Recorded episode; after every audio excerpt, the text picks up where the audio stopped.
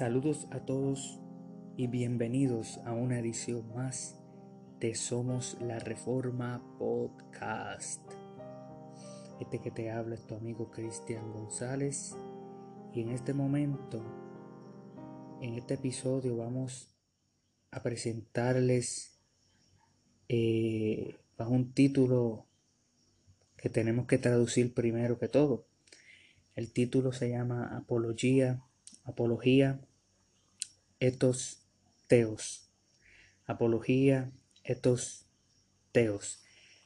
Eh, este episodio va a tratar sobre un blog que yo escribí para small.com. Voy a dejar en la parte de abajo referencia para que lo puedan buscar en small.com.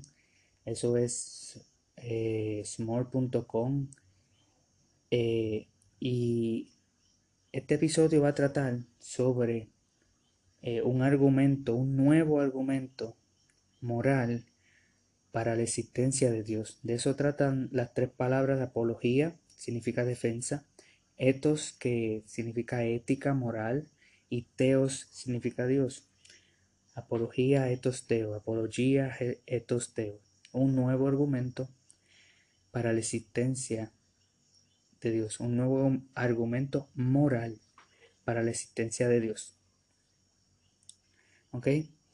Eh, voy a estar leyéndoles el blog y quizás haré unos comentarios acerca del mismo para dar ciertas aclaraciones y que se pueda entender mejor para ustedes. Ok, dice así el blog. Madre Teresa contra Hitler. Según el apologista cristiano Dr. Frank Turek, los ateos y agnósticos son inconsistentes cuando presentan una evocación natural y material para la moralidad, ya que en general ellos no creen que exista la moralidad objetiva. Ellos creen que todo es material, que todo es físico. Eh, cuando el ateo o agnóstico dice que la moralidad es subjetiva, está diciendo que el bien y el mal está sujeto a su opinión. O sea que no existe objetividad. Pero la, la moralidad objetiva nos muestra de que existe una ley moral y que podemos nosotros distinguir el bien y el mal de manera objetivamente y no simplemente nuestras opiniones. Si no fuera objetiva, no, no, no existiera una diferencia entre Madre Teresa y Hitler, no existiera esa diferencia. Eh, para que tengan una idea de, ¿verdad? De, lo que estamos presentando es, eh, es un argumento moral para la existencia de Dios de una manera nueva. Les voy a leer una cita del doctor Richard Dawkins, es un ateo reconocido eh, y doctor biólogo, y él dice lo siguiente, cito, en un universo de fuerza física ciega y replicación genética, algunas personas van a salir lastimadas y otras personas van a tener suerte, y no encontrarán ninguna rima o razón para ello, ni ninguna justicia.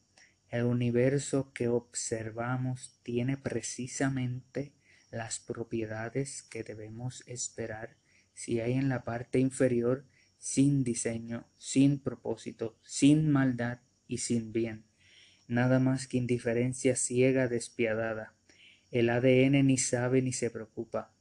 El ADN simplemente es y bailamos con su música. Cierro cita. ¿Qué es lo que está queriendo decir Dawkins, el ateo? Él está queriendo decir que la moralidad no es, objetiva no existe. Solo existe el resultado de la evolución y la predeterminación de mecanismos ad random que nos dirigen a la experiencia subjetiva de la moralidad. Según este tipo de ateísmo, eso significaría, por ejemplo, que agredir sexualmente a una niña por jugar no es objetivamente malo, sino que es moralmente, eh, es algo subjetivo, es algo de opiniones. Ahora, la pregunta que tenemos que hacer no es ¿cuál es tu estándar? ¿Por qué esta es la pregunta clave? Porque no todos los ateos y agnósticos rehusan creer que existe objetividad o que existe este tipo de ley moral, este estándar fuera de nosotros, que nosotros podemos medir lo que es bueno y lo que es malo. No todos rehusan eso. Hay ateos como Sam Harris que aceptan objetividad, eh, aceptan una ley moral, una, una ley absoluta para mostrar coherencia con la experiencia humana. Ellos estarían de acuerdo de que hay una gran diferencia entre, entre Madre Teresa y y Adolfo Hitler. Ellos mostrarían que existe objetividad en la reclamación de que agredir sexualmente a una niña por jugar es malo. Ellos ven objetividad ese tipo de ateos, pero ellos tienen un problema. En el momento en que aceptas la realidad de una regla, de una ley moral objetiva y absoluta, tienes que aceptar eh, una base, un estándar, un dador de esa ley para justificar su existencia más allá de las preferencias subjetivas de moléculas en moción danzando al son del, universo. Eso es lo que cree, ese, es el producto de naturalismo y materialismo, que somos materia en moción danzando al son del universo. Ahora la pregunta es ¿cuál es tu estándar? Si tú dices que hay objetividad, ¿cuál es tu estándar objetivo? Que no sea subjetivo. Esa es la pregunta que debemos de hacernos. Ahora, según eh, Luke Wayne, el argumento para la existencia de Dios dice, cito, Dios es necesario para que existan valores morales o deberes objetivos. Puesto que existen valores morales y deberes objetivos, Dios también debe existir. Cierro cita. Esto se debe a que cada vez que discutimos sobre el bien y el mal apelamos a una ley superior a nosotros y asumimos que todo el mundo es consciente de esa ley y que no la cambia arbitrariamente. El bien y el mal implican un estándar o una ley más alta eh, y que requiere un legislador. Debido a que la ley moral trasciende a la humanidad, esta ley universal requiere un legislador universal y ese es Dios. Ese es un argumento eh, clásico eh, para comprobar la existencia de Dios. Es básicamente decir, eh, premisa número uno, si Dios no existe, valores y deberes morales objetivos no existen. Premisa número dos, valores y deberes morales objetivos sí existen. Premisa, conclusión. Por lo tanto, Dios existe. O, puede ser el argumento simplificado de la siguiente manera, diciendo, por ejemplo, eh, premisa número uno, toda ley viene de un legislador. Premisa número dos, existe una ley trascendental moral. Conclusión, por lo tanto, la ley trascendental moral viene de un legislador superior a nosotros porque es trascendental, es Dios. Es un argumento clásico. Ahora yo quiero presentarles, como estaba diciendo, eh, quiero presentarles un nuevo argumento. Eh, y necesito primero explicarles lo que yo quiero decir con nuevo. Y esto lo explico en el, en el blog de la siguiente manera. Cuando hablamos de nuevo, nos referimos a que no es común en el mundo hispano. Este argumento no es común en nuestro tiempo en Latinoamérica. La realidad es que este argumento viene desde el pensamiento del doctor Cornelius Bantil, los reformadores como Juan Calvino y hasta los apóstoles en el primer siglo. El doctor Greg Bunsen resume el argumento mostrando en la infografía anterior, lo que estaba diciendo anteriormente, que era basado en una infografía. Él dice, Greg Bunsen dice, el doctor Bunsen dice, cito, en varias formas, el argumento fundamental presentando por el presentado por el apologista cristiano es que la conmovisión cristiana es verdadera debido a la imposibilidad de lo contrario. Cuando se rechaza la perspectiva de la revelación de Dios,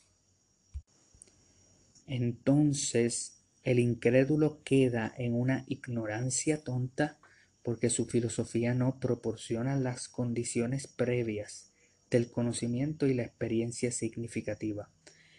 Para decirlo de otra manera, la prueba de que el cristianismo es cierto, es verdadero, es que si no lo fuera, no podríamos, no podríamos probar nada. Cierro cita. El ejemplo más claro lo presenta eh, Michael Robinson cuando cita a Bansen, que tuvo un debate contra el Dr. Stein en el 1985, y Bansen dice lo siguiente, cito, cualquier argumento lógico contra la existencia de Dios afirma la existencia de Dios. Todos los ateos y agnósticos asumen las leyes de la lógica, pero no pueden explicarlas. Un mundo físico no puede producir leyes lógicas no físicas. Cierro cita. En otras palabras, si existe una prueba, existe lógica, entonces existe Dios. Ahora, el nuevo eh, argumento es el nuevo argumento moral que es de trascendencia epistemológica y ontológica. ¿Ok? El argumento trascendental es diferente a otras pruebas como la de los tomistas, todos son los seguidores de Tomás de Aquina, ya que no presionan la evidencia prima facie, sino que como Robinson nos dice, eh, cito, la necesidad a priori para la verdad del cristianismo, cierro cita, es por la imposibilidad de lo contrario, argumentando que para saber, conocer epistemológicamente la diferencia entre el bien y el mal, que es el tema que estamos discutiendo, para saber eso objetivamente es necesario usar la lógica trascendental que presupone ontológicamente a Dios. Por lo tanto, como diría Bantil, Dios es la base moral y la base de conocimiento para interpretar la ley moral según sus pensamientos después de él. Fuera de Cristo, el ateo y el agnóstico no solo no tienen una base que justifique su sentido moral, sino que tampoco tienen una base que justifique cualquier sentido y o conocimiento. El ateo y agnóstico no tiene, eh, el, ateo y agnóstico tiene que robar de la cosmovisión cristiana para argumentar en contra de ella, convirtiéndose en reductio ad absurdum, convirtiéndose o reduciéndose a la absurdidad. Esto es lo que nosotros queremos ¿verdad? decir como un nuevo argumento moral para la existencia de Dios. Si tú eh, no crees en Dios, ¿cuál entonces es tu estándar moral? No tienes. No tienes estándar moral. Eh, nosotros los cristianos sí tenemos un estándar moral para poder decir que cosas como matar, robar, eh, agredir sexualmente, estas cosas que son inmorales, nosotros tenemos un estándar eh, no solamente para decir que son inmorales objetivamente, sino que también deben de legislarse para que se penalice dicha conducta antisocial e inmoral. Nosotros tenemos los cristianos un estándar. El estándar es el Dios, el Dios de la Escritura, el Dios de la Biblia, quien, quien nos da a nosotros la ley moral, quien, quien nos dice cómo debemos de vivir. Y nosotros como fuimos creados imagen y semejanza de Él, y Él nos dio su ley, debemos de respetarla y seguir su ley. Pero no podemos porque somos pecadores y por lo tanto nosotros cada vez que ocurre algo malo, el cristiano puede evocar a, la ley de Dios y decir, esto es malo porque Dios lo dice. Esa es, eh, eh, esa es la diferencia entre un eh, ateo y un cristiano en cuanto al estándar moral. El cristiano tiene un estándar fuera de su propia opinión. El cristiano puede pensar quizá en su corazón que eh, matar, pues eso no es, eso no es tan malo, eh, pues yo entiendo estas eh, diferentes circunstancias, pero adentro de su corazón el cristiano dice, el cristiano verdadero dice, no, mi opinión es irrelevante en temas por los cuales Dios ha legislado, en temas por los cuales Dios ha establecido su ley. Y, y, esa es la manera en que el cristiano puede decir, yo puedo llamarle al asesino que es que lo que él hizo estuvo realmente malo.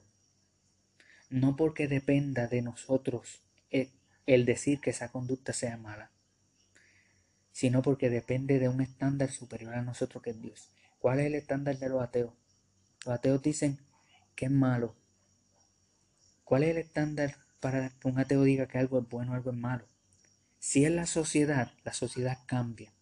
Si la, si la sociedad es, el estándar, que es el único argumento que ellos logran dar eh, en muchas ocasiones, eh, ellos tienen que reconocer que vivimos en diferentes sociedades y cada sociedad tiene su ley. ¿Qué problema hubo con Hitler en su tiempo, en su sociedad? Según el ateo, que dice que el estándar es la sociedad, se supone que ninguno, ningún problema. Porque si la sociedad es su propio estándar, ¿por qué el ateo condena o, condena lo que sucedió en, en Alemania en la Segunda Guerra Mundial con Hitler en contra de los judíos? ¿Por qué el ateo se queja si esa sociedad, si, si debemos de respetar a que la sociedad, cada sociedad sea su estándar? Entonces nosotros tenemos que concluir que lo que hizo Hitler no tuvo realmente malo porque fue esa sociedad. Pero claro, el ateo y el agnóstico van a ser inconsistentes, van a decir la sociedad es el estándar, nosotros decidimos lo que es bueno y lo que es malo, la sociedad decide lo que es moral e inmoral. Pero la misma vez, cuando vemos a otras sociedades que hacen cosas que son totalmente eh, aborrecibles por nosotros, nosotros, eh, el ateo señala y dice, eso está mal, no sea inconsistente.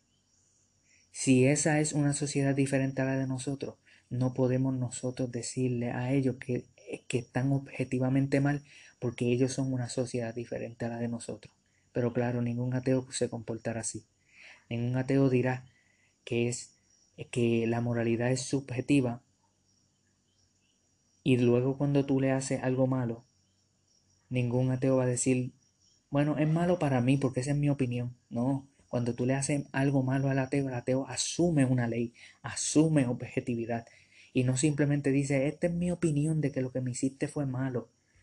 En otras palabras, el ateo dice que la moralidad es por preferencia social, pero cuando otras sociedades deciden y prefieren otras leyes, eh, deciden y prefieren otras conductas que para nosotros son malas, el ateo se queja de que eso no debería supuestamente de ser así.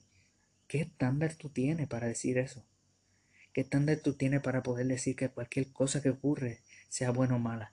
Si nosotros simplemente somos física, somos materia, emoción, nosotros no estamos realmente razonando, sino reaccionando a lo que las moléculas químicas en nuestro cerebro eh, nos accionan. Estamos predeterminados por las leyes de física.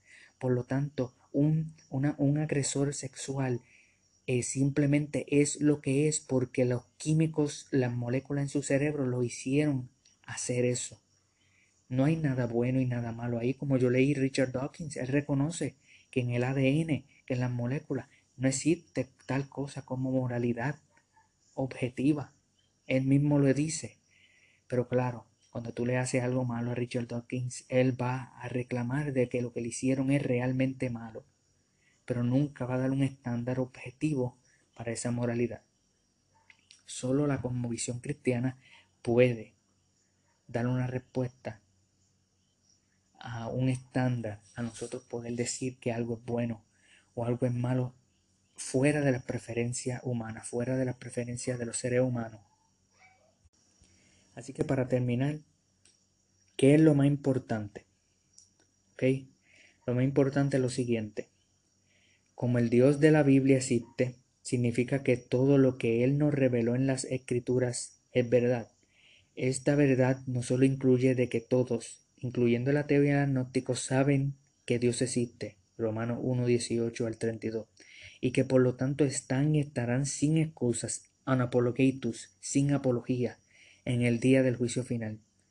no solamente eso, sino que también presenta la Biblia el mensaje del Evangelio, el cual nos, muestra que todos somos pecadores por transgredir la ley del Dios santísimo y justísimo, y nos merecemos su justo castigo en el infierno eterno. Romanos 3, 23.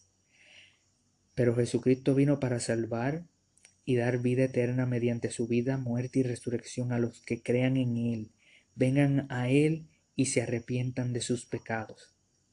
Así que arrepiéntete, ven a Cristo y cree solo en Él.